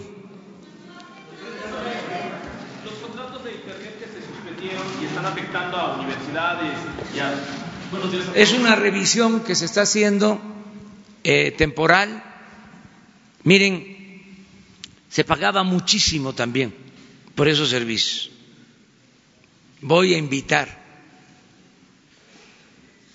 a la oficial mayor de Hacienda que les dé a conocer los contratos por servicios de Internet y de comunicación. Entonces, se están revisando contratos como eh, se tienen temores de que ya no se continúen con esos contratos si son eh, onerosos, pues entonces eh, se difunde mucho, ¿no? Diciendo se va a quedar la UNAM sin el servicio de Internet. Imagínense un centro de estudio sin... Es un poco lo de las medicinas. Se van a quedar los niños eh, sin las medicinas. Eh, vamos a informar bien. O sea, nada de chantajes. Y hay que aguantar un poco también. Todo lo que resiste, apoya. Todo lo que resiste, apoya. No que a la primera salió una nota en ocho columnas en un periódico de que se apaga el Internet por la austeridad. Y ya, vean eso rápido. Si no, nos van a seguir criticando en los periódicos. No, véanlo con calma. Vean qué hay detrás, de parte de quién. Siempre hay que preguntarse eso. Bueno, ¿De ¿cómo lo- parte de quién? O sea, y muchas veces, pues este, es porque se venció un contrato y se está renovando, pero otras veces es porque quieren mantener privilegios en contratos y ya no se puede. ¿En cuánto tiempo, presidente, podrían estar activándose otra vez estos contratos? y Porque también hay, hay espacios públicos que se quedaron sin Internet. Sí, hay que ver este, la utilidad de estos servicios, revisar bien eh, lo que corresponde, qué empresas, cuánto cobraban. Es que se rayaban en todo, en todo. Abusaban, porque todo era influyentismo era darle contratos a diestra y siniestra a empresas ni siquiera especializadas, sino a intermediarios que eran los influyentes. Entonces estamos revisando todo eso y estamos ahorrando bastante en esta revisión. Por ejemplo, eh, si se dieron cuenta ustedes, hubo un plantón, no sé si continúa, la semana pasada, cerraron las puertas. Bueno, ¿saben cuánto nos ahorramos? Dos mil millones de pesos. Aguantamos un poco porque se acostumbraron a que se les entregaran recursos a las organizaciones y hicieron gestiones el año pasado en el Congreso y consiguieron una bolsa de recursos, una partida, así como la partida de los moches que había.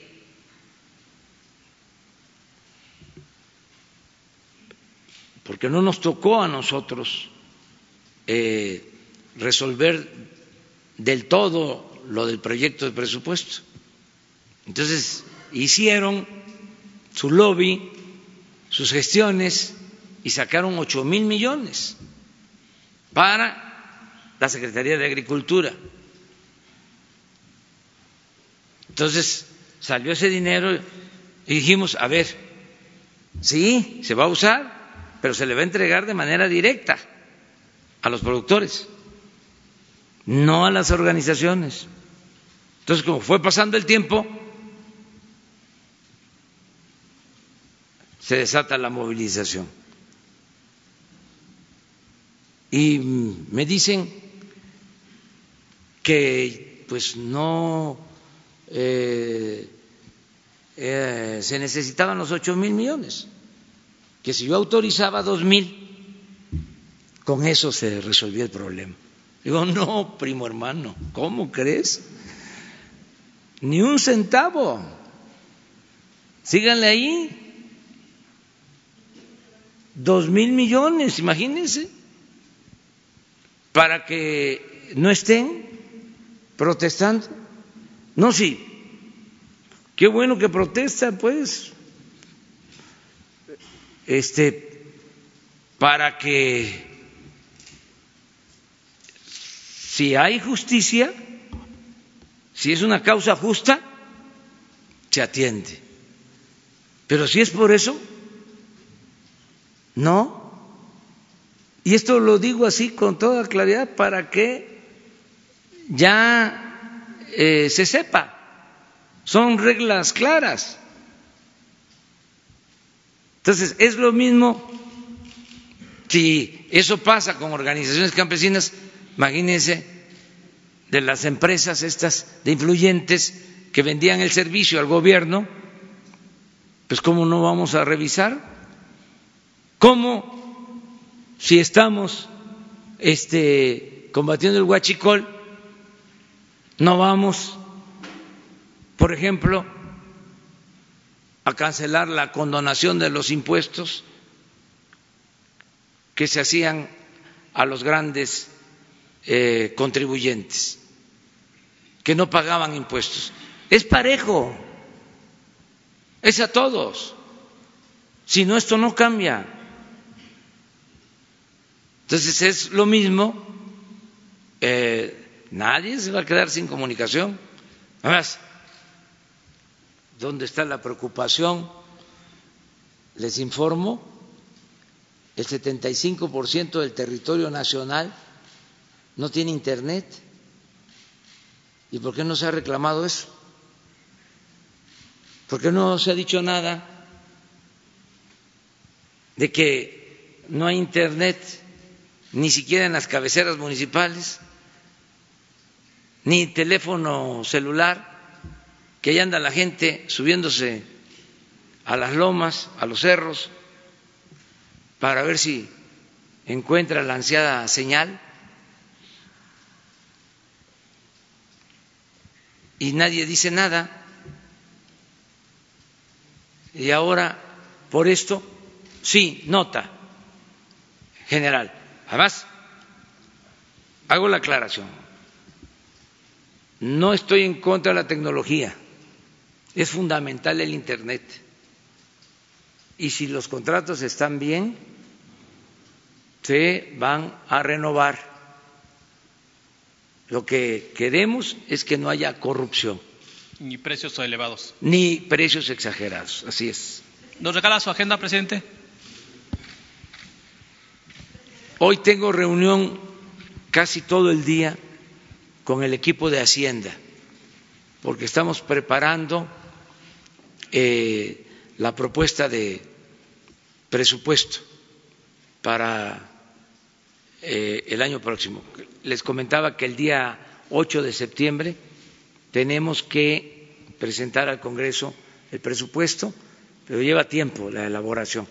Estamos precisamente eh, haciendo análisis, proyecciones sobre eh, crecimiento, desarrollo, bienestar, con la idea de que no aumente la deuda, de que no haya impuestos nuevos, que no eh, haya gasolinazos, que tengamos finanzas públicas sanas y que al mismo tiempo tengamos presupuesto para financiar el desarrollo, para financiar el bienestar.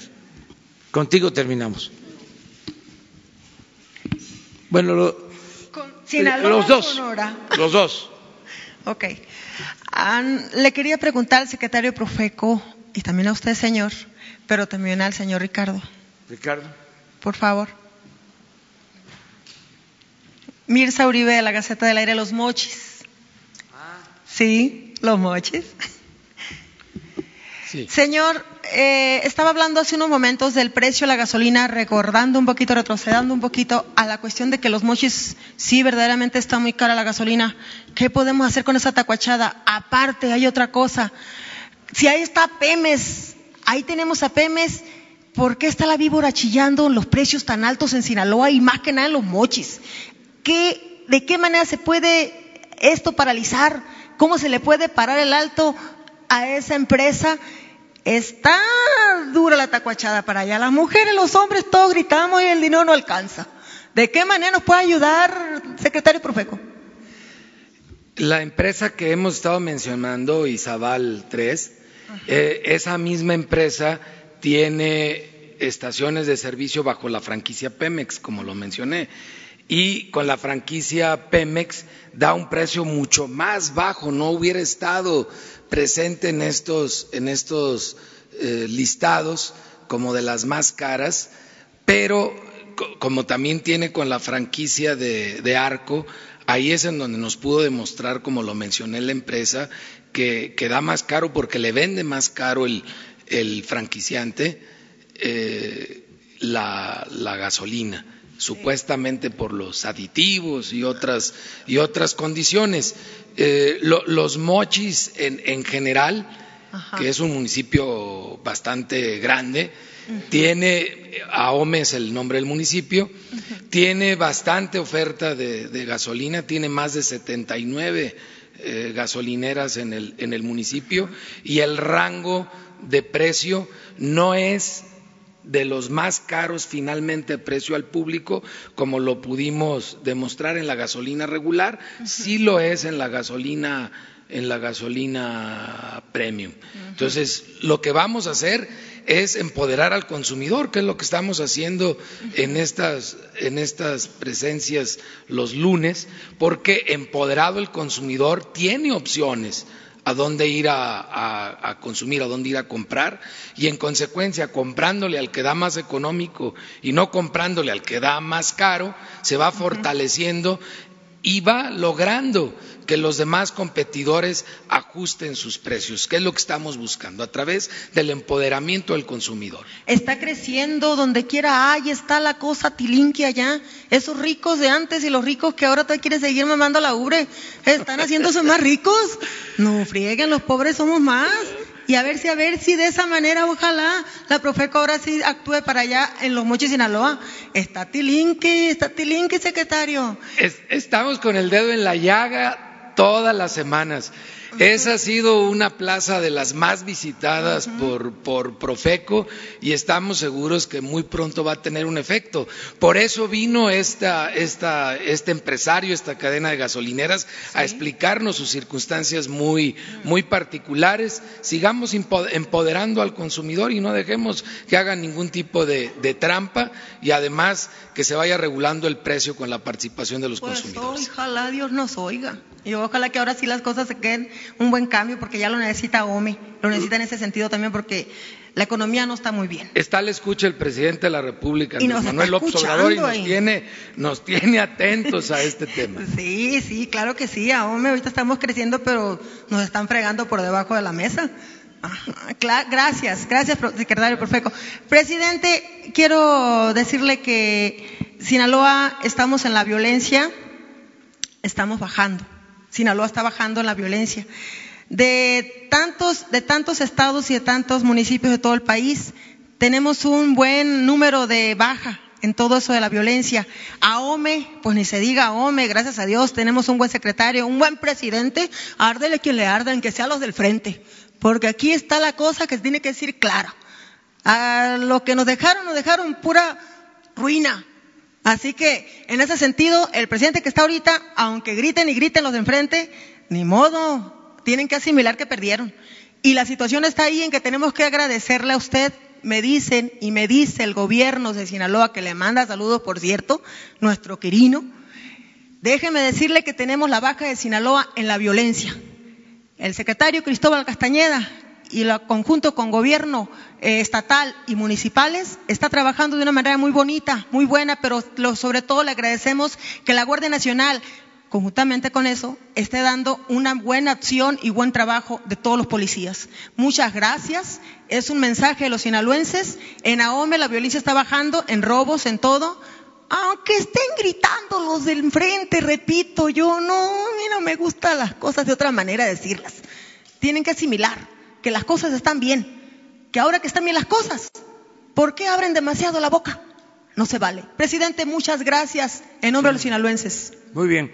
Bueno, miren, es importante porque eh, yo creo que sí ayuda mucho.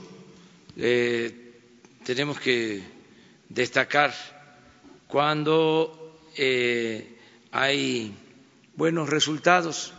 Sí, en el caso de Sinaloa, no está en los 10 estados con más violencia en el país.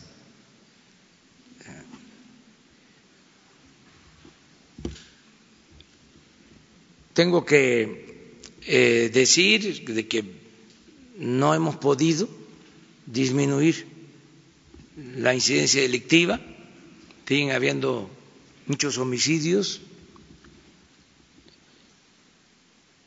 pero eh, no es un asunto generalizado, se nos eh, complica más en algunos estados. Y en otros eh, sí se está logrando una disminución en la incidencia delictiva. Y uno de ellos es Sinaloa. Otro que les puedo decir así, que ha bajado la incidencia delictiva, es Nayarit. Y los eh, de siempre, por ejemplo, Yucatán, en el sureste, baja incidencia delictiva. Campeche, baja incidencia delictiva. Chiapas, baja incidencia delictiva. No así eh, Tabasco ni Veracruz. Entonces, de repente vamos a hacer repasos, porque todos tenemos que ayudar eh, y no eh, dejarnos llevar solo por la fama o mala fama, a veces inmerecida, de algunos pueblos, regiones, estados. Todo esto es cambiante y además entender eh, las circunstancias, las causas y atender causas y consecuencias. Pero es cierto que en el caso de Sinaloa ha habido disminución. Hemos tenido en los últimos tiempos ahí también, para que todos sepan que estamos pendientes, que tenemos información. Ahí lo más preocupante es de que se han eh, descubierto y se han destruido laboratorios.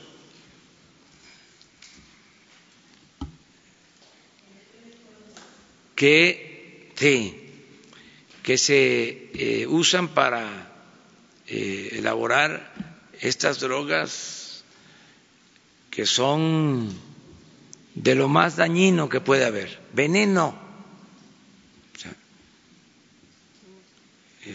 entonces, tenemos que cuidar la salud, tenemos que cuidar a los jóvenes, no envenenar a los jóvenes con las adicciones, sobre todo con ese tipo de droga que son fatales, que causan la muerte de jóvenes. Ya me urge la campaña en medios, que aprovecho para hacer un atento recordatorio a comunicación social de presidencia, que son extraordinarios, este, que tienen imaginación, talento, trabajan, pero no está de más recordarles que hace falta este, ya desatar la campaña de información, de orientación, de concientización a los jóvenes, por radio, por televisión, ya que no estén pasando nada más las escenas de casas residenciales, hombres, mujeres guapos, este, bien vestidos, ropa de marca, carros últimos modelos, ese estilo de vida que se promovió durante mucho tiempo. Quiero lo otro, la otra realidad de cómo con dos pastillas o dos veces que eh, toman, ingieren esas pastillas, o inhalan esas drogas ya se vuelven esclavos, adictos y en un año fallecen. Eso quiero, esa otra realidad. Y las madres llorando y todo el sufrimiento que significa y las opciones, las alternativas.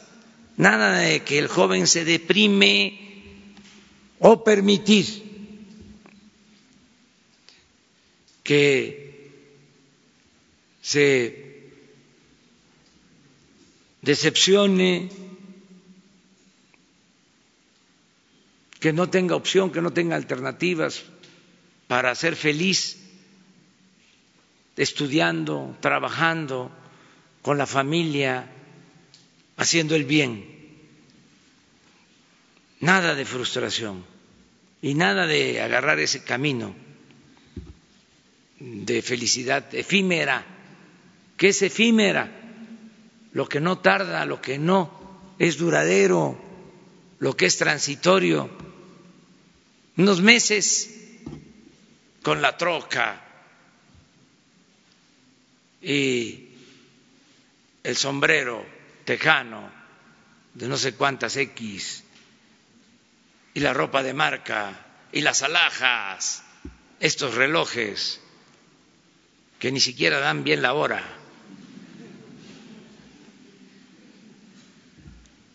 Lujo barato. Entonces, ya hace falta la campaña para ir viendo esto. Pero en efecto, repito, muy bien este, lo que está sucediendo en Sinaloa en esta materia. La disminución de homicidios, y lo puedo probar, porque tenemos los datos. Muy bien, terminamos contigo. Presidente, pues muy buenos días, gracias por permitirme la palabra. Yo le traigo un mensaje de los mineros de Cananea y de, los, de las tres huelgas que hay en, este país todavía pendientes. Se están cumpliendo 12 años de estas huelgas, la de Tasco Guerrero, la de Sombrereta en Zacatecas y la sección 65 en Cananea. Ahorita hay en, en Cananea un foro que se está realizando con los mineros y pues está a punto de tronar una bomba en Cananea. Hay un polvorín, señor. Este, los mineros dicen que están cansados, además le mandan un saludo, que están cansados de ser ignorados. Y pues, ¿qué mensaje les envía? Hay una decisión, eh, mañana se toma una decisión de si toman las instalaciones de la mina Buena Vista del Cobre allí en Cananea. Hay mineros de todo el país y pues quieren que se, que se privilegien las negociaciones, que se instalen mesas de negociaciones para evitar pues este tipo de actos que pudieran terminar, perdón, en, pues en violencia. Eh, también este mes se cumplen cinco años de la tragedia en el río Sonora. También Grupo México, este, pues ocasionando tragedias. Ya lleva más de 22 en este país. Usted prometió que iba a ir gente de Semarnat a ver esto. También es necesario que vaya gente de de salud, Señor, porque también en algunas, en algunas regiones del país donde ha contaminado Grupo México están comenzando a salir niños con deformaciones, con hidrocefalia. Y pues, ¿qué medidas y qué mensaje les manda a los mineros de Cananea y a la región del, del río Sonora, donde el exterminio está siendo gradual? El, senador eh, Napoleón Gómez Urrutia, pues a mí me ha dicho que ya existen más de 800 casos de cáncer en distinto grado y usted también pues habla de que no se puede sacrificar la salud de la gente por el desarrollo de la economía. Gracias, señor. Sí, mira, para los mineros eh, tenemos que buscar un acuerdo entre empresas y los sindicatos en todo lo que es la minería, porque hace falta llegar a un acuerdo. Entonces, les eh, comunico, les transmito a los mineros que voy a convocar a los dirigentes sindicales y a los empresarios para tratar este asunto. Y que quiero proponerles que se establezca una mesa para buscar acuerdos y atender todo lo que esté pendiente, tanto en lo laboral como en lo ecológico y ver hacia adelante. Es decir, acordar trabajar juntos. Voy a convocarlos a los empresarios y a los dirigentes sindicales. Y decirle a los trabajadores que me esperen antes de eh, tomar otras medidas que pronto, más tardar en 10 días, ya va a estar instalada la mesa para atención de las demandas de los trabajadores. Voy a ocuparme de eso.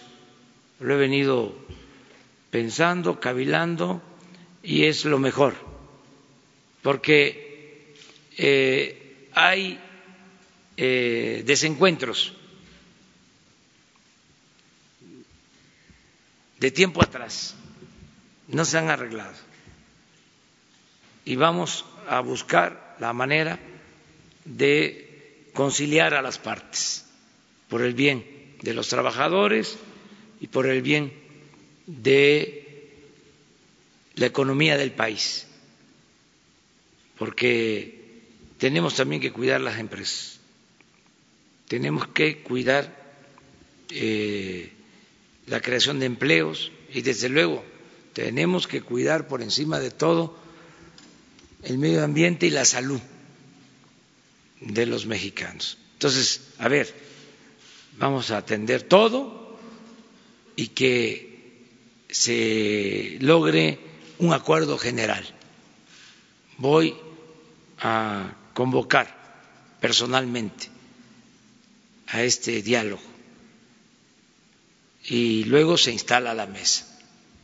No voy a poder estar yo permanentemente porque tengo otras ocupaciones, pero sí voy a convocarlos y voy a tener la, reunión inicial con ellos. Y luego le voy a pedir a la Secretaría de Economía, a la Secretaría de Medio Ambiente, a la Secretaría de Salud, a la Secretaría del Trabajo, a el encargado de la oficina de presidencia que me ayuden para que con los dirigentes sindicales y los empresarios se busquen acuerdos. Esa es la respuesta. Ahora sí, muchas gracias. Nos vemos mañana.